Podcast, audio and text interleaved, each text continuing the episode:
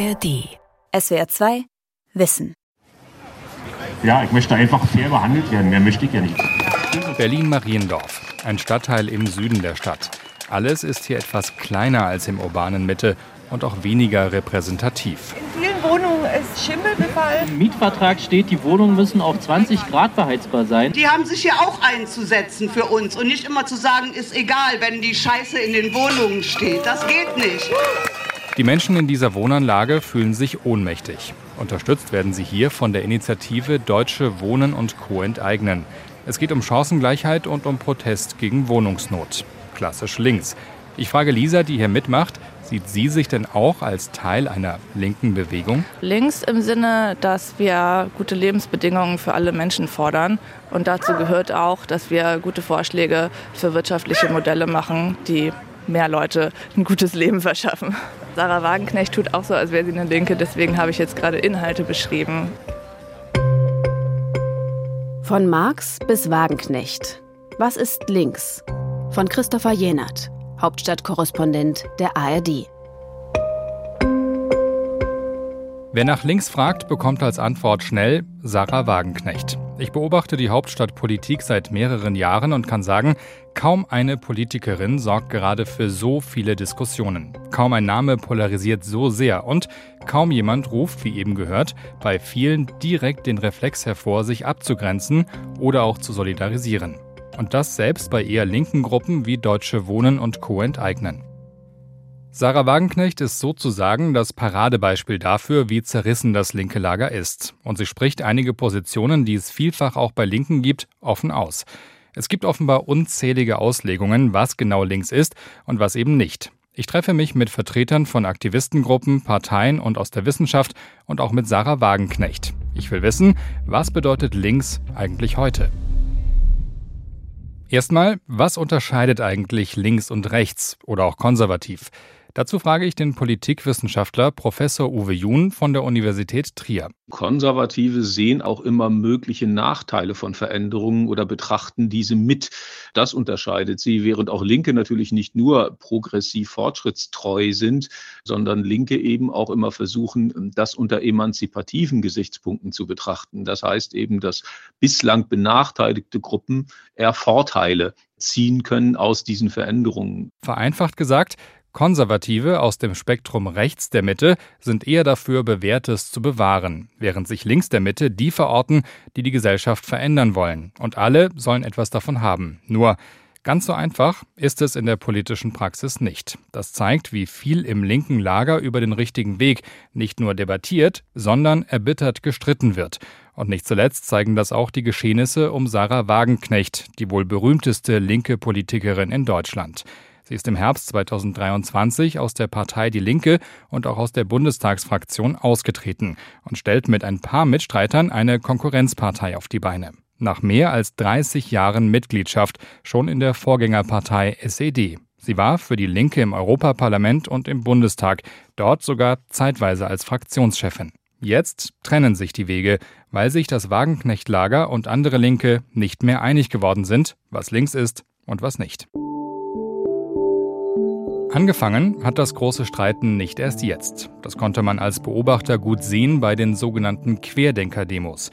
Vermeintlich Rechte und Linke stehen nebeneinander auf der Straße, um gegen die damaligen Corona-Maßnahmen zu protestieren. Ähnlich zu sehen auch zur Zeit bei den Friedenskundgebungen, die es seit Beginn des Angriffskrieges in der Ukraine gibt. Frieden, ein ziemlich klassisches linkes Thema. Und trotzdem werden Teilnehmern dieser Demos immer wieder rechte Tendenzen unterstellt. Bei einer der Demos am Brandenburger Tor fällt mir aber auch auf, viele wollen sich auf dieser Skala gar nicht mehr einsortieren. Naja, das macht ja heute fast ja keinen Spaß mehr, sich in diesen Kategorien einzuordnen. Ist mir eigentlich wurscht, ne? Wir wollen eigentlich eine ja, Gemeinschaft. Wir, wir, würden nie rechts wählen. Nee, das, also das ist Fall. schon ein Fakt. Wie man auf die Idee kommen kann, dass äh, friedensbewegte Leute rechts sind oder Nazis. also Im Grunde genommen links, wenn ich bei dem was ich als links durch die Gegend laufen sehe, nicht immer wieder das Kotzen bekäme. Wie ist es dazu gekommen?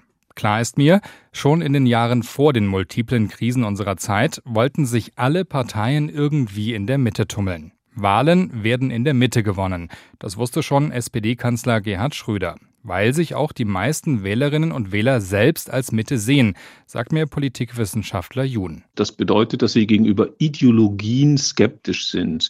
Sie halten nichts davon, dass man eine einzelne Ideologie in seinem Politikentwurf sehr weit in den Vordergrund rückt. Das heißt eben, dass die Parteien, die sich im linken Spektrum einordnen, immer Anschlussfähigkeit an die politische Mitte herstellen müssen. Das heißt eben auch Problemlösungsfähigkeit und ein gewisses Maß an Pragmatismus an den Tag legen müssen, weil sie ansonsten riskieren, die Mehrheitsfähigkeit zu verlieren. Entsprechend gibt es also Parteien, die sich zwar grundsätzlich als linke Parteien definieren, aber gemäßigt auftreten. Die SPD beispielsweise oder auch die Grünen. Ganz links wird es dann aber einsamer. Da gibt es die Linkspartei und, so wie es aussieht, Sarah Wagenknecht. Ich treffe sie zu einem Interview im ARD Hauptstadtstudio. Und ich frage Sie, was für Sie links bedeutet. Also im klassischen Sinne links war immer, und deswegen habe ich mich ursprünglich auch mal als Linke verstanden, sich für die einzusetzen, die es schwer haben, die aus keinem reichen Elternhaus kommen, die auch überwiegend keine akademischen Weihen haben, weil sie nie die Chance hatten, eine Universität zu besuchen, für gute Löhne, für eine ordentliche Absicherung im Alter, Gesundheitsversorgung, die eben nicht von dem Geldbeutel abhängt. Das war für mich früher und ist für mich eigentlich immer noch links. Eigentlich ein wichtiges Wort in diesem Zusammenhang. Mal zum Vergleich, was für Sie links ist, das habe ich auch Menschen auf dem Parteitag der Linken gefragt. Moralisch zu handeln, dass die soziale ja, Gerechtigkeit in unserem Land erhalten bleibt und dass man immer so ein bisschen daran denkt, andere so zu behandeln, wie man es sich auch selbst wünscht. Für mich bedeutet Linkssein, dass wir zwei Sachen zusammenbringen, nämlich eine wirklich gute und auch kämpferische Klassenpolitik, ähm, wie es Reichtum verteilt, wer profitiert eigentlich von diesem System, diese Frage zusammenzubringen mit einer klaren Kante und einer klaren Ansage gegen den Rechtsruck. Ähm, mit dem System des Marktes nicht einverstanden zu sein. Immer klar auf der Seite der Schwachen in der Gesellschaft äh, zu stehen und für Menschenrechte und zwar ohne Unterschied, ohne Ansehen der Nationalität. Was dabei auffällt, es sind sich eigentlich alle relativ einig, sowohl die Anhänger der Linkspartei als auch ihr ehemaliges Mitglied Wagenknecht. Wagenknechts Ausführungen von eben gehen allerdings noch weiter. Aber das heutige Verständnis von linker Politik hat eben oft ganz andere Schwerpunkte. Sie meint zum Beispiel Gendersprache, die sie ablehnt. Und auch einen zu strengen Klimaschutz, den sie ebenfalls in der Form ablehnt. Linke, die das ohne Abstriche durchziehen, will ich jetzt kennenlernen. Augsburg in Bayern. Fischmarkt. Ein kleiner Platz zwischen dem Rathaus und einer Kirche. Auf diesem Platz will ich mir anschauen, was Wagenknecht mit anderen Schwerpunkten meint. Hier stehen mehrere kleine Hütten aus Europaletten und Planen. Es ist das Klimacamp. Okay, also ich bin Simon, ich bin eigentlich Informatiker, aber ich habe mir gerade eine Auszeit genommen, weil ähm, die letzte Firma ein bisschen an die Wand gegangen ist. Simon ist einer der Aktivisten, die hier seit mehr als drei Jahren ausharren. Damit niemand das Camp abräumt, übernachten die Aktivisten hier auch. Bei egal welchem Wetter. Im Moment nieselt es bei etwa 5 Grad. Dazu weht ein ziemlich strenger Wind. Ja, wir wollen hier also eigentlich bleiben, bis die Stadt handelt und die 1,5 Grad Grenze auch lokal umsetzt. Oder eben bis 38 hier demonstrieren. Mir wird es hier zu ungemütlich. Felix kommt dazu und schlägt vor, dass wir ein Stück weitergehen, in einen der Räume, die hier aus Europaletten zusammengezimmert sind. Das ist letzten Endes unsere Ruhe- und Safe Space. Ursprünglich gedacht eben für Flinterpersonen, sprich Personen, die nicht cis-männlich sind. Das Flinterblinum, sprich die nicht cis-männlichen Personen bei uns im Camp haben sich jetzt aber auch dafür ausgesprochen, im Winter den Raum zu öffnen, einfach auch als geschützten Raum für alle.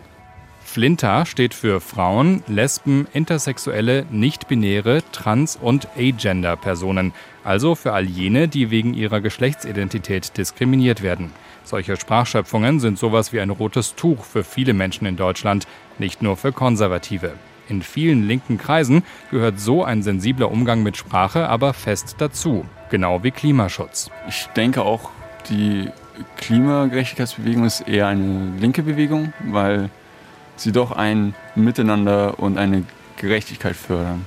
Ausdrücken will. Ähm, da geht es um Chancengleichheit, um soziale Gerechtigkeit, aber auch im Anbetracht von den Herausforderungen, vor denen wir alle stehen, also in dem Fall Klimawandel, Umweltschutz. Ja. Seit mehr als drei Jahren steht dieses Klimacamp in Augsburg schon. Ob die Aktivisten hier wohl Hoffnung haben, dass Klimaschutz irgendwann so ernst genommen wird, wie sie sich das wünschen? Sonst würden wir das auch nicht machen und wir sehen da auch äh, sehr viel Potenzial für zum Beispiel Befreiung vom Konsumzwang. Das ist ja durchaus auch was Positives. Links, das heißt für viele wie auch hier im Klimacamp, Aktivismus, Konsumkritik, Klimaschutz. Oder auch die vielgescholtene Wokeness, Bewusstsein zu schaffen für Rassismus und Diskriminierung. Und für viele Linke gehört auch das Gendern selbstverständlich dazu. Sarah Wagenknecht hat für diese Linken ein Wort, das sie immer wieder bemüht, nämlich Lifestyle-Linke. Das, was das Spezifikum des Lifestyle-Linken ist, ist sein missionarischer Eifer, anderen Menschen vorzuschreiben, dass sie sein Lebensmodell übernehmen sollen. Und wenn man aus diesen Privilegien ableitet, dass alle, die das anders sehen, wenn man auf diese Menschen herabsieht, das ist das, was den Lifestyle-Linken auszeichnet. Nochmal, um es klar zu machen. Nicht nur zwischen der Linkspartei und Sarah Wagenknecht gehen die Meinungen da auseinander. Sie hat zwar den Begriff des Lifestyle-Linken geprägt, Inhaltlich sehen das aber auch andere so. Linkskonservative eben, wie sich Wagenknecht auch selbst bezeichnet. Und genau hier beginnt es schwierig zu werden, sagt mir der Trierer Politikwissenschaftler Uwe Jun. Nämlich, wenn eine Partei wie die Linke alle diese Interessen und Schwerpunkte vereinen will. Ihr Hauptproblem ergibt sich aus meiner Sicht daraus, dass sie auf der einen Seite sich sozioökonomisch eher links versteht, den sozialen Ausgleich durch Umverteilung erreichen will, aber auf der anderen Seite die kulturellen Werte, die die benachteiligten Gruppen, also die mit einem niedrigen Haushaltsnettoeinkommen, dass die ganz andere kulturelle Werte vertreten als die Parteiführung derzeit, was Migrationsfragen betrifft, was die Anerkennung von Minderheitenrechten betrifft, was Fragen von Emanzipation betrifft und all diese Dinge. Uwe Jun beschreibt das, was auch mir als politischen Beobachter immer wieder auffällt. Die Meinungen darüber, was links ist und was nicht,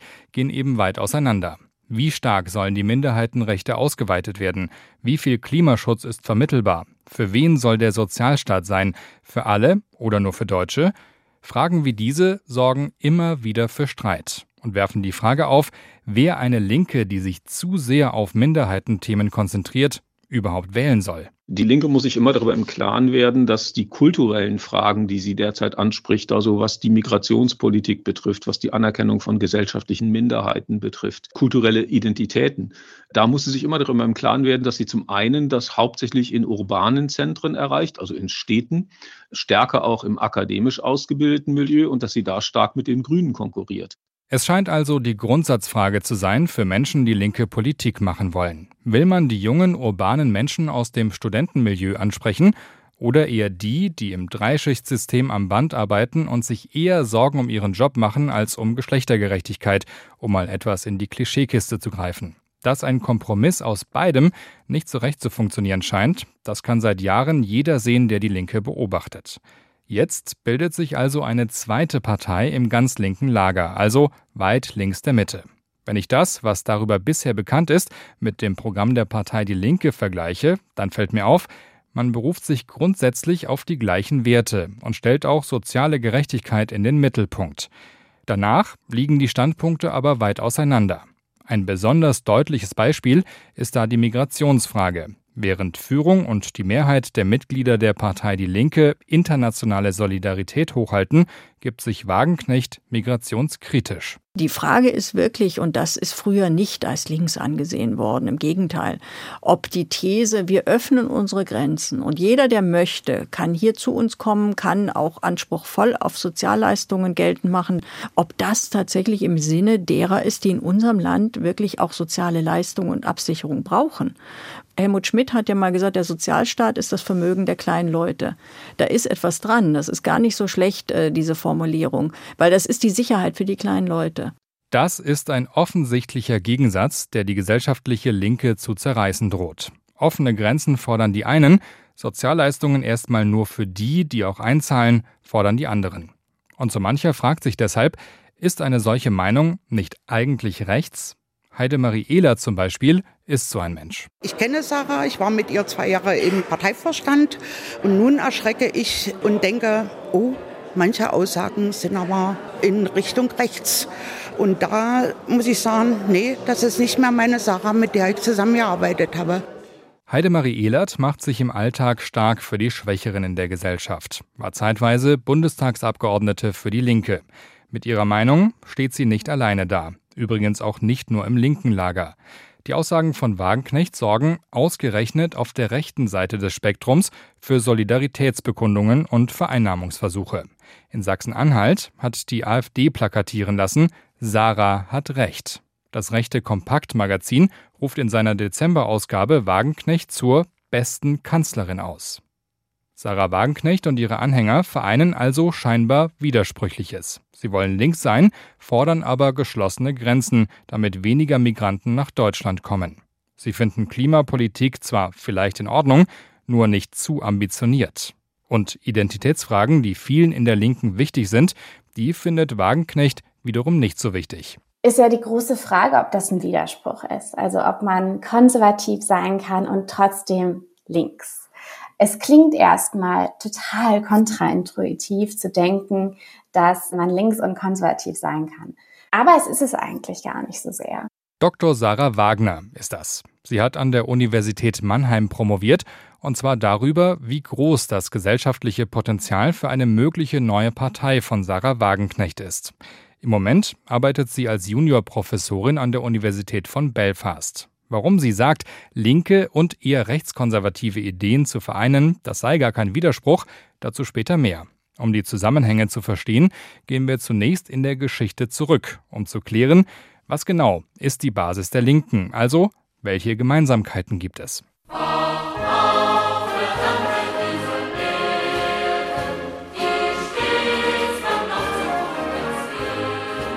Die Internationale, ein Kampflied der sozialistischen Arbeiterbewegung, die 1871 gegründet wurde. Ein Lied, vor allem beliebt in linken Kreisen.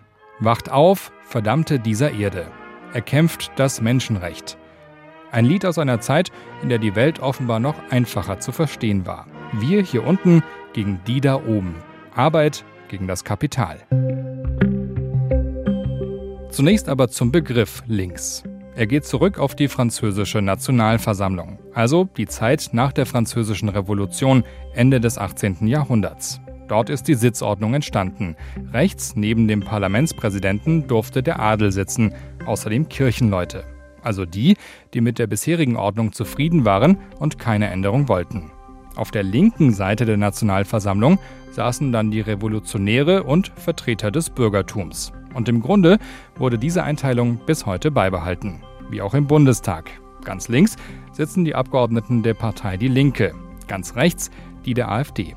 Bleibt die Frage, was bedeutet links inhaltlich? Also ich heiße Robert Miesig und ich bin ein linker Mensch ja, und beschäftige mich aus dieser Perspektive heraus mit den unterschiedlichsten Fragen der linken Politik, der Kulturgeschichte und vielen mehr.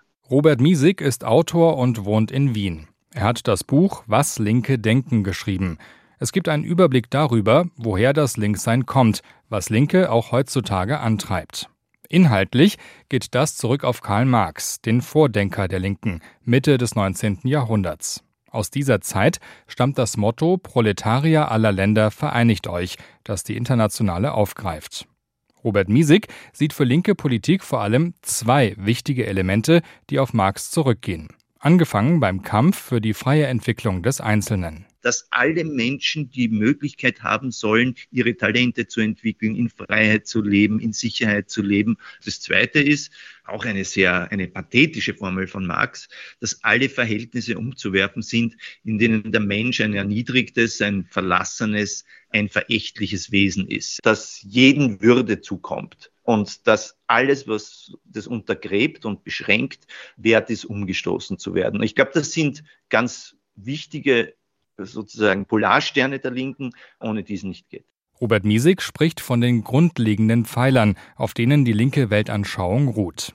Ich frage ihn nach konkreten Inhalten, die sich mit der Zeit in mehreren europäischen Ländern herausgebildet haben. Dann war natürlich die sozialistische Bewegung, die linke Bewegung immer eine Bewegung für Gleichheit, für ordentliche Löhne, natürlich auch um ganz konkrete Forderungen. Acht-Stunden-Tag oder Zehn-Stunden-Tag zunächst einmal, ja. Versicherungswesen, Gesundheitsversorgung, Rentenversorgung, das ist die eine Geschichte. Gleichzeitig waren die sozialistischen Bewegungen für Meinungsfreiheit, für Versammlungsfreiheit, für alle demokratischen Freiheiten, für Freiheitsrechte, dass man nicht einfach in den Knast geschickt werden kann wegen nichts und haben dann auch praktisch alle gekämpft und für die Entwicklung von parlamentarischen Demokratien. Zunächst war die linke Bewegung noch relativ homogen. Bedeutet, die soziale Frage stand im Mittelpunkt bis ins 20. Jahrhundert. Dann gab es sozusagen natürlich diese Spaltung zwischen der demokratisch auf Mehrheiten gewinnende sozialdemokratische, sozialistische Strömung und auf der anderen Seite die leninistische, die man dann später die kommunistische Strömung genannt hat. Also sozusagen nicht auf parlamentarische Mehrheiten zu setzen, sondern quasi auf eine Avantgarde einer Minderheit, die dann die Macht übernimmt und dann die Gesellschaft von oben herab transformiert. Dieser Unterschied zwischen Sozialismus und Kommunismus spielt in der heutigen deutschen Gesellschaft zwar keine besonders große Rolle mehr, aber trotzdem gibt es immer noch viel Streit darum, was der richtige Weg ist oder was überhaupt das Ziel linker Politik ist. Ohne Streit kann ich mir die deutsche Linke nicht vorstellen. Und wenn es nach Robert Miesig geht, dann gilt das ohnehin für die politische Linke überall, weil Linke ja etwas verändern wollen. Das ist immer ein Zeitstrahl auch in die Zukunft und die kennen wir ja noch nicht, ja. Das kommt ja nochmal hinzu. Und dann neigst du natürlich dazu, unterschiedliche Auffassungen erstens darüber zu haben, wie diese Zukunft überhaupt aussehen soll, reformistisch, utopisch oder sonst irgendwas. Und dann gibt es natürlich auch noch die Möglichkeit, dass man sich darüber in die Haare kommt, was sind die richtigen Schritte in die richtige Richtung. Ja? Geht ja auch gar nicht anders. Die andere Frage ist, ob man äh, dabei so ein sektierisches Bewusstsein hat, dass man unfähig wird, Allianzen zu bilden. Das Stichwort fehlende Allianzen gilt dann wohl auch für die zersplitternde Linke in Deutschland. Auch das ist kein neues Phänomen. Das ist natürlich auch die Geschichte der Linken, dass immer irgendwelche Gruppen gesagt haben, die jeweils anderen Gruppen sind nicht echt und nur ich und meine zehn besten Freunde sind echt. Aber man muss da, glaube ich, schon auch irgendwie ganz klare Grenzen auch ziehen. Was ist innerhalb der linken Tradition eine noch argumentierbare und legitime Position? Welche Strömungen vertreten also die linke Position?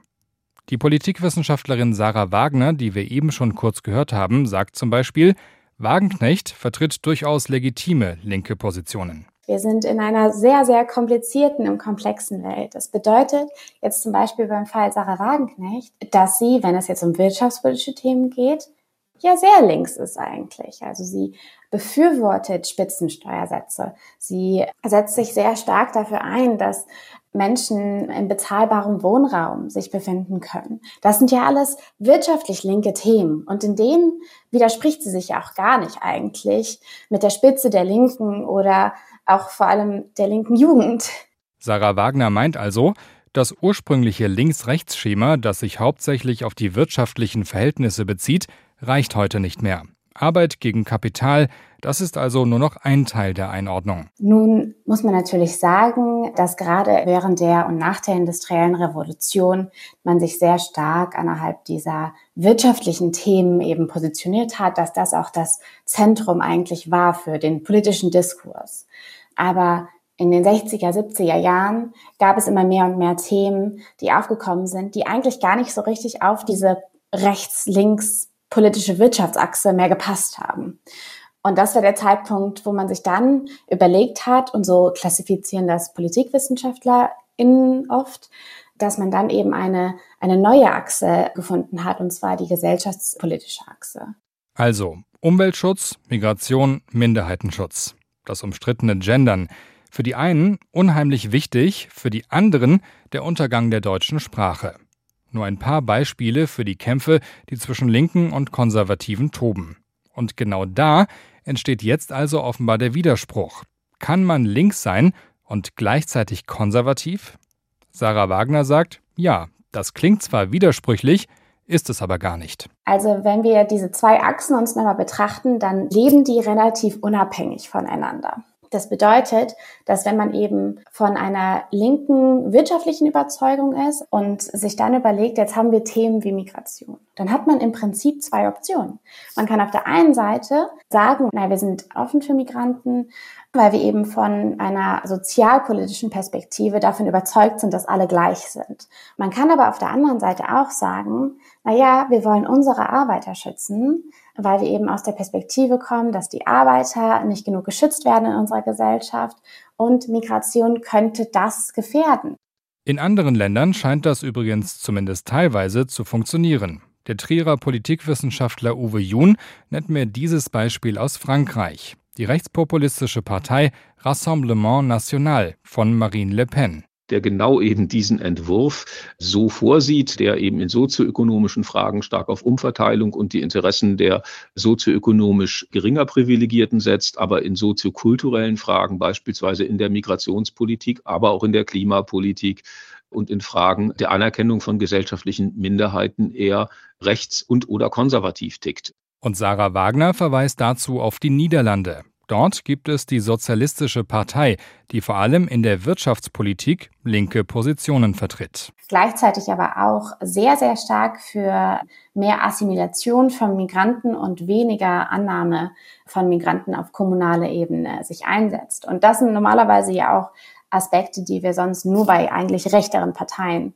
sehen. Auch in Griechenland konkurrieren neben mehreren sozialdemokratischen Parteien sogar zwei Linksaußenparteien miteinander eine eher progressive und eine eher konservative. Und das könnte die Zukunft in Deutschland sein.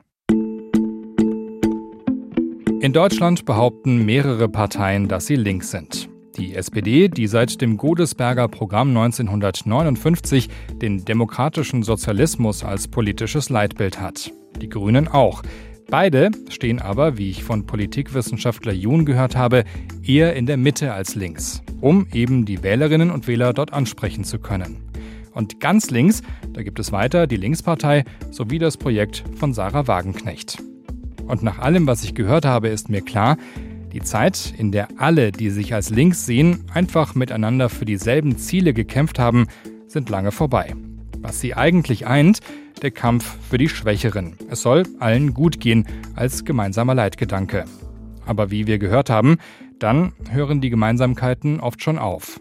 Über den Weg dahin gibt es Streit, über die Details ebenso und wie man sich eine Gesellschaft genau vorstellt, auch darüber wird man sich nicht einig. Wir wissen jetzt also, Streiten gehört bei den Linken dazu. Das sehen wir, wenn wir die Bundespolitik anschauen. Das sehen wir, wenn wir die Person Wagenknecht anschauen.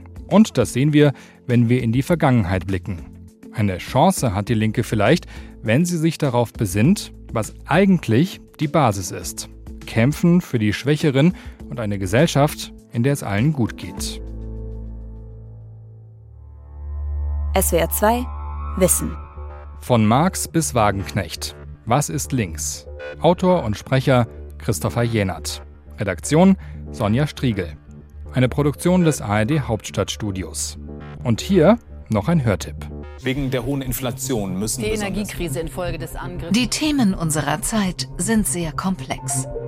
Umso wichtiger ist es, umfassend informiert zu sein. In der ARD Audiothek finden Sie ausführliche Hintergrundinformationen und Einordnungen. Zum Beispiel in 11KM dem Tagesschau-Podcast. Die besten Journalistinnen und Journalisten der ARD bringen ihre Recherchen mit und zusammen durchleuchten wir in jeder Folge ein Thema in aller Tiefe. Oder in der KI-Podcast. Sind wir jetzt bald alle arbeitslos? Kann ich Bildern im Internet noch trauen? Wie kann ich ChatGPT in meinem Alltag am besten einsetzen? Der KI-Podcast. Jede Woche in der ARD Audiothek. Jetzt die ARD Audiothek-App runterladen. SWR 2 Wissen.